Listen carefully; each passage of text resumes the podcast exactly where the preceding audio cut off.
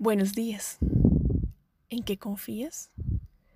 ¿En quién confías? O mejor aún, ¿realmente confías? Y esa es la pregunta.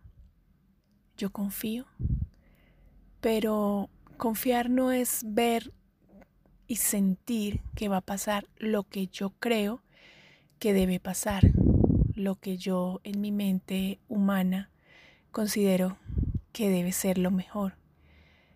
Confiar es simplemente saber que va a ocurrir lo que debe ocurrir y que es no solamente lo mejor para mí, sino lo mejor para el mundo. Y entonces ese es el ejercicio. Solo por hoy confío. Confío realmente suelto mis expectativas, esas metas que a veces nos ponemos y confío que va a pasar lo mejor para el mundo y no solamente para mí. ¿Qué pasaría si solo por hoy dejo mis expectativas de que las cosas tienen que ser de esta manera y trabajar duro, como nos enseñaron, trabaja duro para que las cosas se den? ¿O no nos ha pasado que a veces nos relajamos y confiamos y las cosas salen mejor? Bueno, confianza. Confianza en la sabiduría no mía, en la sabiduría del universo, de Dios o como quieras llamarlo, de los ángeles. Esa confianza en que todo va a estar bien o realmente en que todo está bien.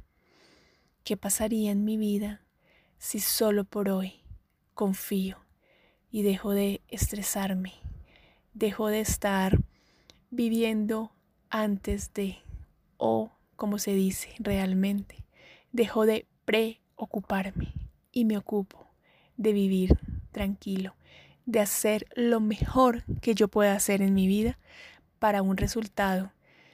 No estoy diciendo que no se tengan metas, sino que no nos estresemos por esas metas. A veces producen demasiado estrés esas metas, sino sencillamente fijas la meta, trabajas de una manera apropiada en ella y confías en los resultados.